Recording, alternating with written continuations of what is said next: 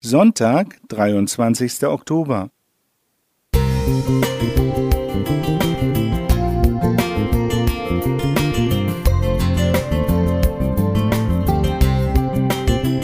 Ein kleiner Lichtblick für den Tag.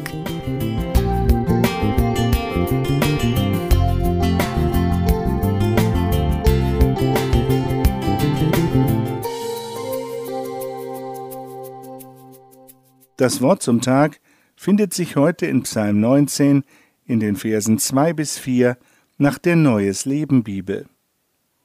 Der Himmel verkündet die Herrlichkeit Gottes und das Firmament bezeugt seine wunderbaren Werke. Ein Tag erzählt es dem anderen und eine Nacht teilt es der anderen mit, ohne Sprache und ohne Worte. Lautlos ist ihre Stimme. Bei einer Exkursion in den argentinischen Anden konnte ich mehrfach Kondore beobachten.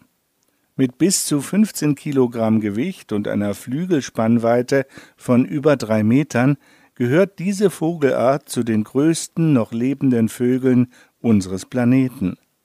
Der Anblick der Tiere am Himmel war beeindruckend. Lautlos und majestätisch segelten die Kondore über unsere Köpfe hinweg.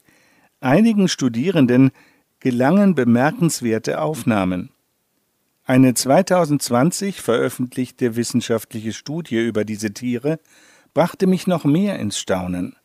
Ein Forscherteam stattete einige Exemplare mit Peilsendern und Sensoren aus, um ihr Flugverhalten mehrere Tage lang aufzeichnen zu können. Es ergab sich, dass der Kondor ein hocheffizient fliegender Vogel ist. Etwa 99 Prozent der Flugzeit verbringt er im Gleitflug. Nur ein Prozent der Flugzeit, meist am Start, schlägt der Kondor mit den Flügeln. Der Rekordkondor dieser Studie flog fünf Stunden lang und legte dabei eine Strecke von 172 Kilometern zurück, ohne einen einzigen Flügelschlag auszuführen. Für diese unglaubliche Leistung nutzte das Tier mehrfach die Thermik und Steigwinde an den Bergflanken aus. Viele Menschen erklären sich solche außergewöhnlichen Leistungen mit der Evolution.